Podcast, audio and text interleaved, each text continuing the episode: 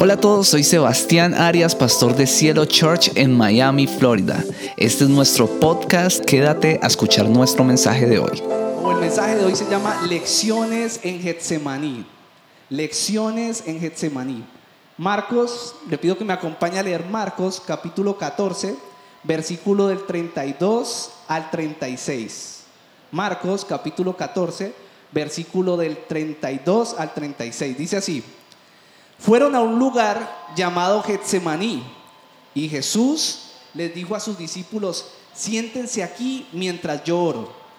Se llevó a Pedro, a Jacobo y a Juan y comenzó a sentir temor y tristeza. Escuche muy bien esto. Es tal la angustia que me invade que me siento morir, les dijo.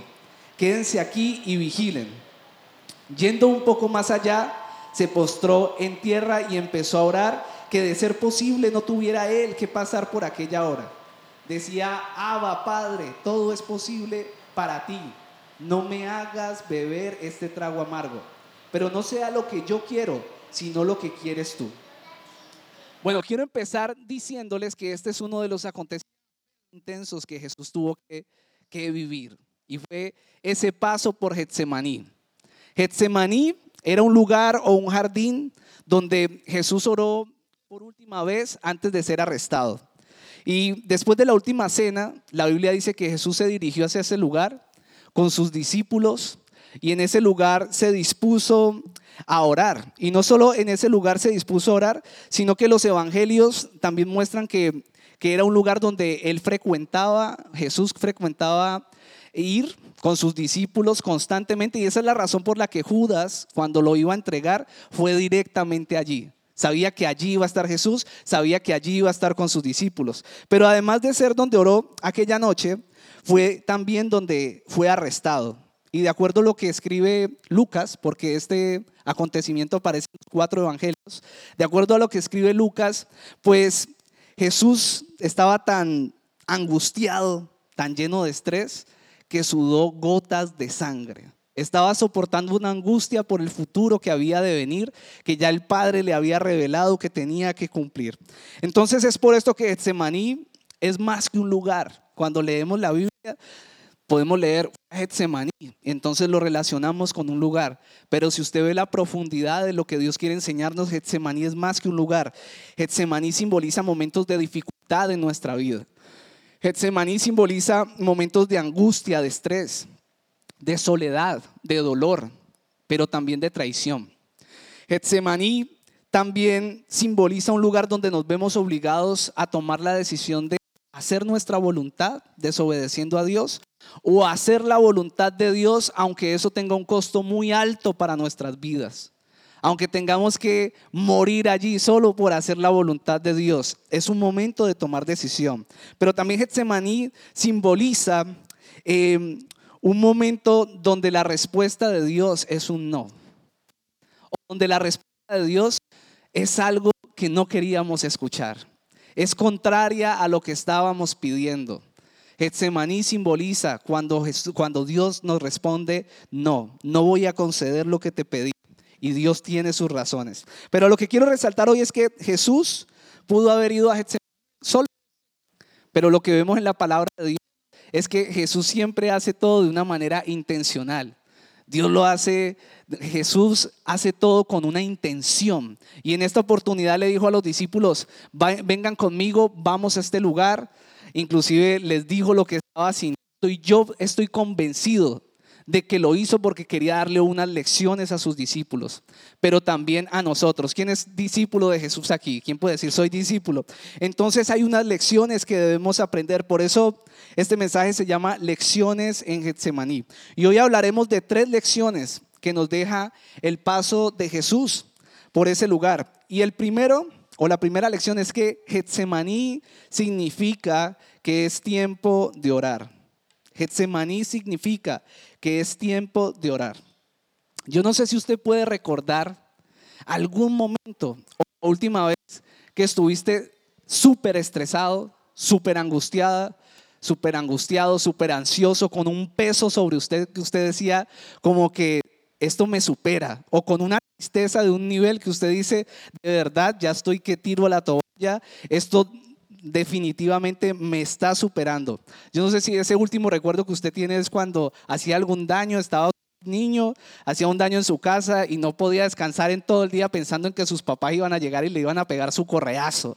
Yo tuve esa angustia, no sé si lo que usted está recordando es cuando no hizo la tarea el domingo y no podía disfrutar de todo el domingo porque sabía que el lunes había que ir al colegio y, no hiciste la tarea, no disfrutaste el domingo. No sé si piensen en eso y tal vez eso pueden ser bobadas, pero hoy en día cuando ya somos, hemos crecido, tenemos algunos años, tenemos que soportar mucho estrés, mucha angustia, a veces momentos muy tristes en nuestra vida. Y cada persona los tiene, cada uno de nosotros. Jesús también los tuvo. De hecho, le dijo a sus discípulos, estoy tan triste y tan angustiado que siento que me voy a morir siento que me voy a morir. Yo le pregunto, ¿usted se ha sentido tan estresado, tan estresada, que usted dice, wow, de verdad siento que esto me está haciendo daño? Inclusive Jesús llegó al punto de, de soportar tanto que sudó gotas de sangre. Gotas de sangre. La otra vez estaba viendo un documental y explicaban cómo eso podía suceder en el cuerpo de un ser humano, que hasta los vasos y que lograra salir a través del sudor sangre. Es impresionante. ¿Usted se ha llegado a sentir así? Yo quiero contarles que hace un par de semanas, bueno, hace poco, una o dos semanas me estaba sintiendo tan estresado y tan angustiado. No había como una razón exacta de por qué me sentía así, pero me sentía así, me sentía angustiado y estresado, pero empecé a hacer cosas extrañas en mi cuerpo, como que no podía como respirar bien, pero yo sabía que era porque había un estrés en mí, sentía como, como un espasmo en la espalda, peso en, mi, en mis hombros y yo ya no quería sentirme así, no sabía qué hacer. Me encontraba entonces caminando en un supermercado aquí en Miami, todo cargado, y pienso mucho no sentirme así por, por ustedes, porque sé que debo ministrarles, que darles de lo que Dios me va dando, pero debo ser claro, me sentí así. Y empecé a caminar en el supermercado y estaba pasando por un lugar de vitaminas y así, de cosas naturales. Y estaba leyendo los tarritos cuando vi uno que decía Stress Relief. Y yo dije, este fue. esto me lo envió el Señor. Yo, yo caí, me arrodillo ahí y llegué y cogí uno, tan, y lo metí aquí. Pero mentira, no cogí uno, vi otro de otra marca, Stress Relief, también va para Catrín. Lo metí, lo metí al carrito. Y empecé a caminar y yo iba contento y yo se acabó esto, ya este dolorcito de espalda, todas estas cositas ya van a pasar, ya tengo la solución a este problema. Pero di como dos pasos y de una vez estaba ahí ya reflexionando con Dios. Estaba reflexionando y esos tarritos no duraron mucho tiempo allí porque en definitiva, como en esa conversación que tuve ahí con Dios, dije, yo debo buscar mi paz en Dios. Debo buscar mi paz en Dios. Y quiero aclarar que no creo que esté mal tomarse unas pasticas ahí, estas que son naturales, no creo que esté mal. De hecho, yo estoy convencido de que Dios dispone sanidad y medicina para nosotros.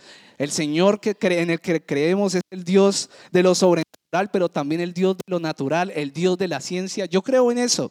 Pero en ese momento particular, para mi vida, esa respuesta del Espíritu Santo para mí fue busca esa paz en mí. No creo que esté mal. ¿Sabe que sí creo? Que en Getsemaní lo que Jesús enseñó es que lo primero que debemos hacer es ir a entregarle nuestras cargas a Dios en oración. Jesús cuando se sintió morir, sintió que se estaba muriendo tanta angustia, lo primero que hizo fue, espérenme aquí porque yo necesito ir a orar.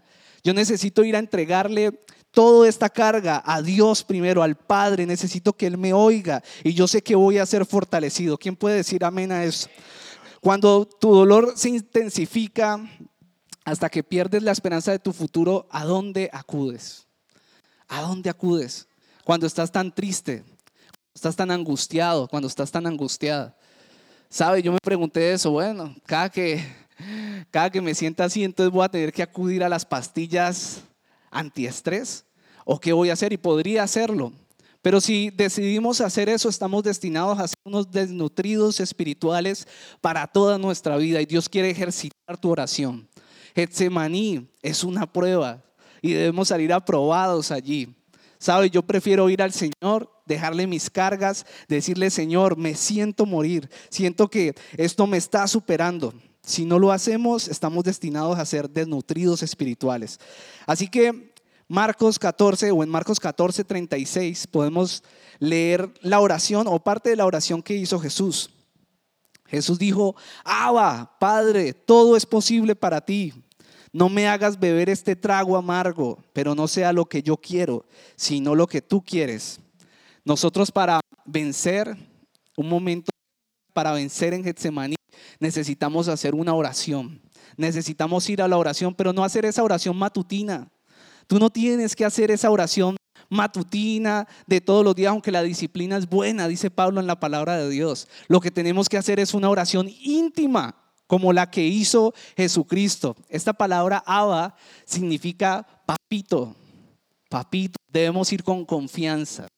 Debemos ir con confianza a Dios. También debemos ir creyendo que Dios puede hacer cualquier cosa. Porque Él dice así, yo sé que tú todo lo puedes hacer. Pero también le dijo, estoy dispuesto a aceptar igual tu voluntad. No se haga tu voluntad, sino la mía. Jesús quería cambiar la decisión de Dios. Eso era lo que Él estaba orando. Estaba orando para que Dios o el Padre cambiara la decisión que había tomado. Pero ¿sabe algo? No siempre logramos que nuestra oración cambie las decisiones de Dios. No siempre sucede de esa manera. Pero lo que sí vamos a lograr en la oración es hallar paz y fuerzas para salir de esa situación. Vamos a hallar paz y fuerzas para vencer en esa prueba. Yo no sé si aquí hay vencedores, pero en medio de la oración Dios va a fortalecerte. Dios va a darte paz. En medio de la oración tú vas a volver al centro donde Dios quiere tenerte. Quiero contarle que después de eso me encontré a unos muchachos por allí en un video adorando a Dios con puras canciones cristianas de los 90. Le he dicho esto a muchas personas hoy, no lo he superado. Y me puse a escuchar a estos muchachos, estaba, yo estaba desvelado, eso no me pasa nunca, yo duermo. A mí mía me, me agota, yo, ella duerme a las ocho y media, a las nueve, a las nueve ya quiero dormir. Entonces, pero me desvelé, me desvelé, ya era la madrugada. Y en ese momento empecé a escuchar estas canciones y el Señor me inquietó tanto que me senté de nuevo, me puse unos audífonos porque Angélica ya estaba dormida y empecé a escuchar todas estas canciones viejas, que son inclusive de la generación anterior a mí. Pero estas canciones tienen tanta letra, tanto poder, tanta palabra de Dios, que yo empecé ahí a llorar con Dios y a decirle, Señor, me siento así, Tú eres mi stress relief. Tú eres el que me quita mis cargas. Yo necesito estar en tu presencia porque yo ahí soy sanado. Y Dios me empezó a ministrar y sabe, Dios me empezó a recordar por qué hago lo que hago, por qué estoy aquí sirviendo, por qué dejé una vida en Colombia, por qué todo eso y fui fortalecido. Yo hoy, o después de esa oración, yo me levanté tan potente. Yo le dije, Angélica, me siento re Yo creo que ya está lo notó, parecía un resorte. Y, y, llegué aquí hoy y quiero servir y quiero hacer todo para Dios. Estoy fortalecido. Tú necesitas esos tiempos con Dios. Tú necesitas ir a la presencia de Dios y decirle, Abba, Padre, yo te necesito. Estoy cargado. Esta situación, Getsemaní me supera. Tienes que ser claro y tienes que decirle, cambia esta decisión que has tomado y si no la puedes cambiar, fortaléceme. Filipenses 4, versículo 6 al 7 dice, no se inquieten por nada, más bien en toda ocasión, con oración y ruego, presenten sus peticiones a Dios y denle gracias. Y escuche muy bien esto. Y la paz de Dios, que sobrepasa todo entendimiento, cuidará sus corazones y los pensamientos y sus pensamientos en Cristo Jesús. La oración en el huerto de Getsemaní fue lo que hizo que Jesús se levantara con dignidad, pero también con fuerza se levantara con orgullo y con poder nuevamente después de que se sentía morir y, dijo lo que le dijo a sus discípulos en Mateo 26, 46, levántense, vamos, ahí viene el que me traiciona. Sabe, para mí esto simboliza algo poderoso y es que en las dificultades nosotros tenemos que levantarnos, nosotros tenemos que levantar nuestra, nuestra frente, tener nuestra frente en alto, porque en nosotros está la victoria. No importa por qué estés pasando, tú eres una persona victoriosa. No importa cómo te sientes hoy, si te sientes triste, superado por esa situación, tú eres victoriosa y tú eres victorioso. En Cristo Jesús tenemos una victoria. Debemos hacer como hizo Jesús, levantarnos después de tener un encuentro con Dios, porque esa fuerza solo viene de lo sobrenatural, viene de pasar tiempo de intimidad con Dios. Lo que vengo a decirte es que es tiempo de orar. Si estás pasando por Getsemaní, es tiempo de orar. ¿Sabe cuál es la enfermedad de este siglo? El estrés. Si estás cargado o trabajado, debes ir a los brazos de papá. Lo segundo que Jesús nos enseña en Getsemaní es que Getsemaní es una prueba. Les decía que Getsemaní es un lugar, es un lugar donde Jesús estuvo, pero además de eso simboliza una prueba, una prueba de abandono, de soledad como la pasó Jesús, una prueba de dolor, de tristeza, o una prueba de traición cuando alguien nos traiciona, una pareja nos traiciona o algún amigo. Getsemaní simboliza una prueba en la cual generalmente tenemos ganas de rendirnos, como le pasó a Jesús que a pesar de que sabía cuál era su llamado, quería rendirse en ese momento. Y esto fue lo que llevó a Jesús a decir en Lucas 22, 42. Padre, si quieres, no me hagas beber este trago amargo. A veces hay personas que creen que Jesús fue a la cruz sin titubear, pero no fue así. No fue así como ocurrió. Jesús le pidió al Padre que no le hiciera pasar por ese trago amargo si era posible. Y la palabra Getsemaní significa prensa de aceite. Prensa de aceite. Escuchen lo que le voy a decir. Y una prensa de aceite era un instrumento que se utilizaba para procesar los olivos. El, el jardín de Getsemaní quedaba al lado del cerro eh, de los olivos. Y allí pues había, estaban sembrados los olivos y aquí abajo los procesaban. Prensa de aceite es donde metían los olivos, los presionaban, los sometían a una alta presión y salía el aceite, pero los presionaban tres veces. En la primera vez que lo presionaban salía el aceite de mejor calidad. Y este aceite de primera calidad era destinado para todas las cosas que tocaban en el templo de Dios.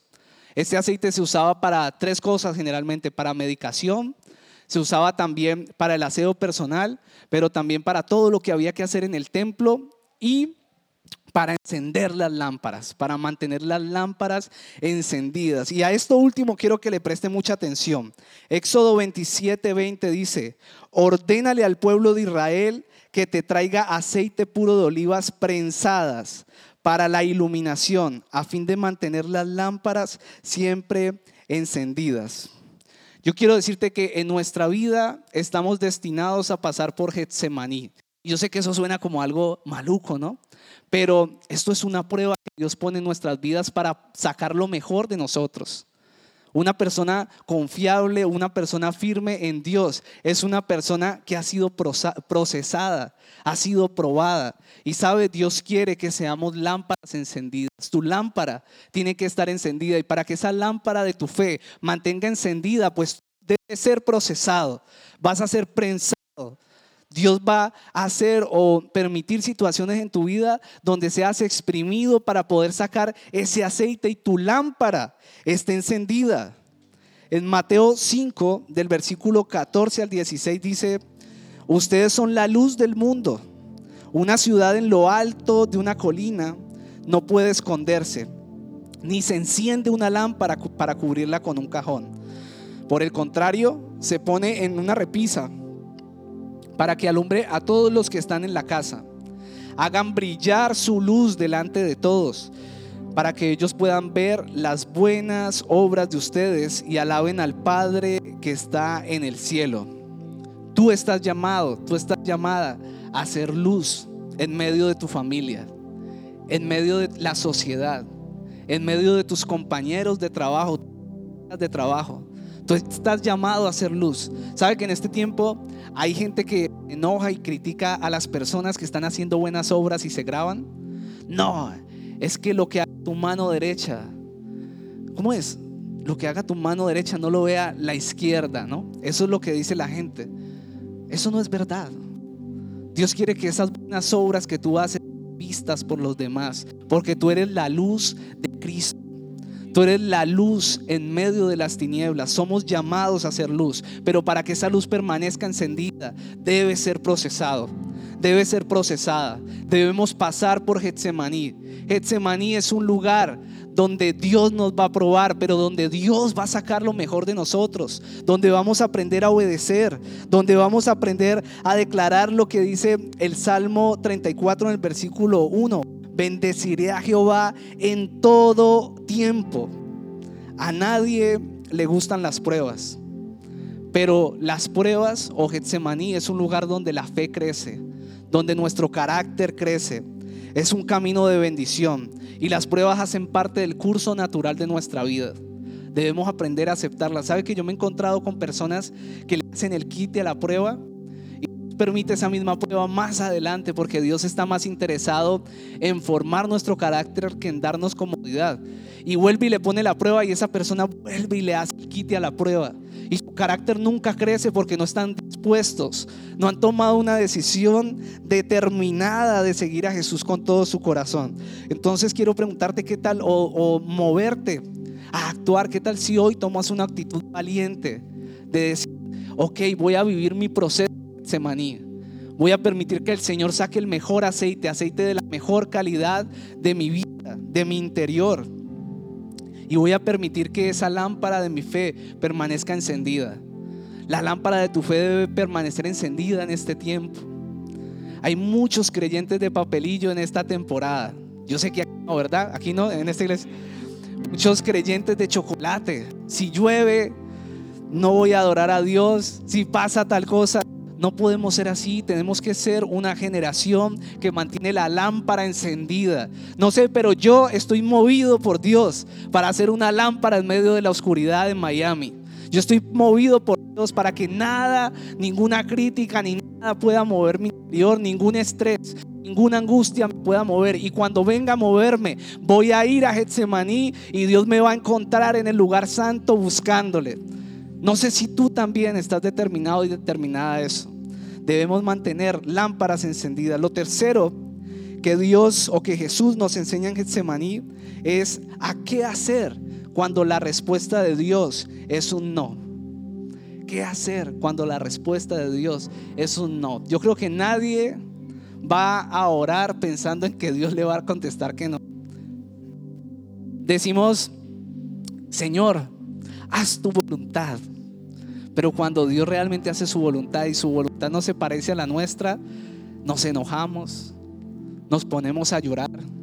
Yo tuve una situación con mi esposa donde estuvimos orando por la voluntad de Dios en algo y fue tan fuerte lo que sucedió que Angélica estaba llorando terriblemente, eso desgarró su corazón, pero en medio de esas lágrimas y abrazándola le dije, mi amor, esta es la voluntad de Dios por la que estábamos orando. Estábamos orando la voluntad de Dios. Esta es la voluntad de Dios, aunque no te agrade, aunque te duela. Esta es la voluntad de Dios. esto fue lo que Dios decidió. Marcos 14, versículo 39 al 41 dice, una vez más se retiró e hizo la misma oración. Está hablando de Jesús.